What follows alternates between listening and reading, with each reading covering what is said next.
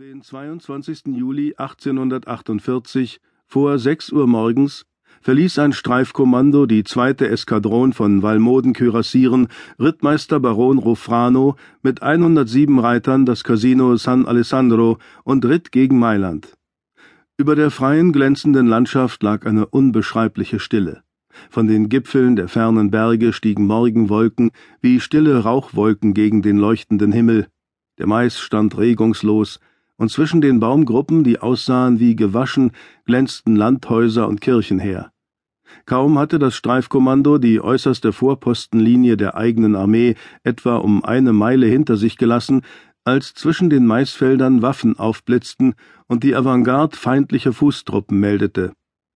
Die Schwadron formierte sich neben der Landstraße zur Attacke, wurde von eigentümlich lauten, fast miauenden Kugeln überschwirrt attackierte querfeldein und trieb einen Trupp ungleichmäßig bewaffneter Menschen wie die Wachteln vor sich her. Es waren Leute der Legion Manaras, mit sonderbaren Kopfbedeckungen. Die Gefangenen wurden einem Korporal und acht Gemeinen übergeben und nach rückwärts geschickt. Vor einer schönen Villa, deren Zufahrt uralte Zypressen flankierten, meldete die Avantgarde verdächtige Gestalten.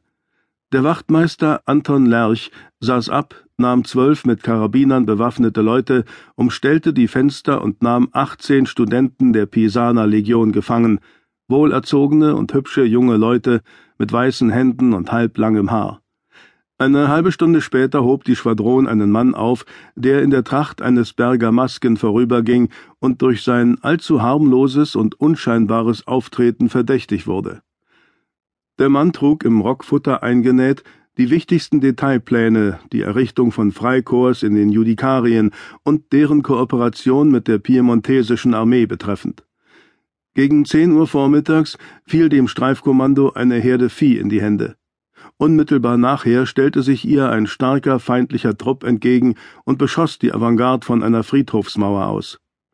Der TT-Zug des Leutnants Grafen Trautsohn übersprang die niedrige Mauer und hieb zwischen den Gräben auf die ganz verwirrten Feindlichen ein, von denen ein großer Teil in die Kirche und von dort durch die Sakristeitür in dichtes Gehölz sich rettete.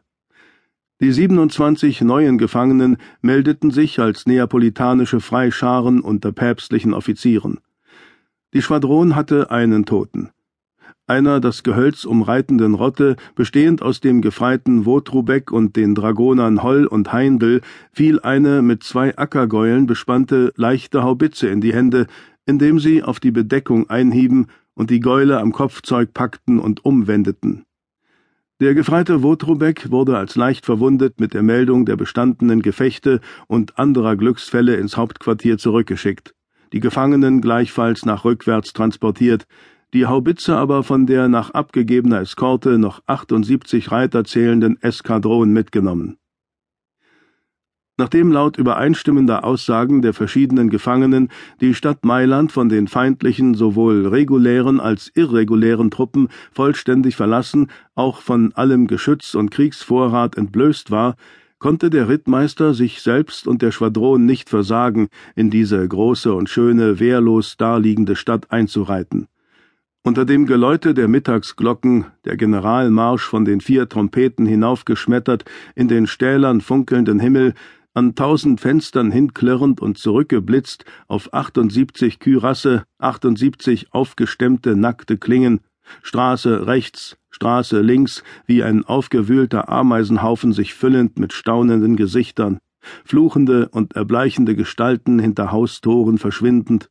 verschlafene Fenster aufgerissen von den entblößten Armen schöner Unbekannter.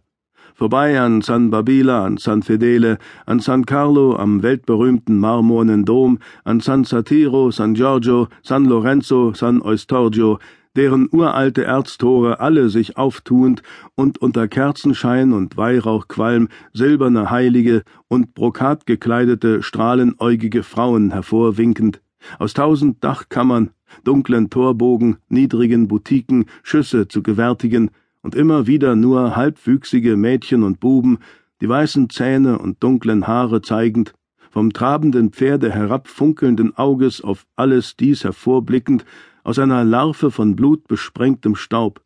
zur Porta Venezia hinein, zur Porta Ticinese wieder hinaus.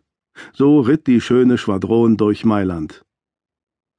Nicht weit vom letztgenannten Stadttor, wo sich ein mit hübschen Platanen bewachsenes Glacis erstreckte, glaubte der Wachtmeister Anton Lerch am ebenerdigen Fenster eines neu gebauten hellgelben Hauses ein ihm bekanntes weibliches Gesicht zu sehen. Neugierde bewog ihn, sich im Sattel umzuwenden, und da er gleichzeitig aus einigen steifen Tritten seines Pferdes vermutete, es hätte in eines der vorderen Eisen einen Straßenstein eingetreten, er auch an der Queue der Eskadron ritt und ohne Störung aus dem Gliede konnte,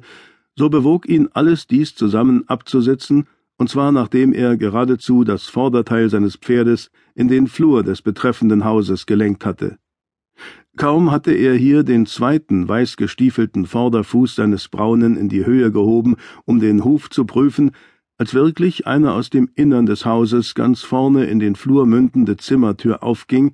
und in einem etwas zerstörten Morgenanzug eine üppige, beinahe noch junge Frau sichtbar wurde, hinter ihr aber ein helles Zimmer mit Gartenfenstern worauf ein paar Töpfchen Basilikum und rote Pelargonien, ferner mit einem Mahagonischrank und einer mythologischen Gruppe aus Biskuit dem Wachtmeister sich zeigte,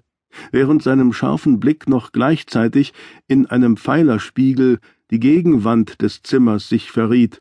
ausgefüllt von einem großen weißen Bette und einer Tapetentür, durch welche sich ein beleibter, vollständig rasierter älterer Mann im Augenblicke zurückzog.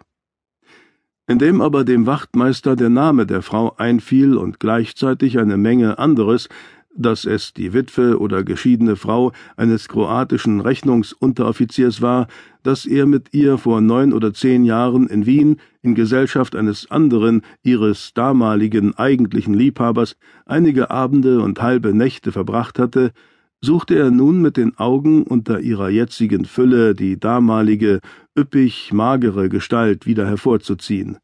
Die Dastehende aber lächelte ihn in einer halb geschmeichelten slawischen Weise an, die ihm das Blut in den starken Hals und unter die Augen trieb, während eine gewisse gezierte Manier, mit der sie ihn anredete, sowie auch der Morgenanzug und die Zimmereinrichtung ihn einschüchterten. Im Augenblick aber, während er mit etwas schwerfälligem Blick einer großen Fliege nachsah, die über den Haarkamm der Frau lief, und äußerlich auf nichts achtete, als wie er seine Hand, diese Fliege zu scheuchen, sogleich auf den weißen warm und kühlen Nacken legen würde,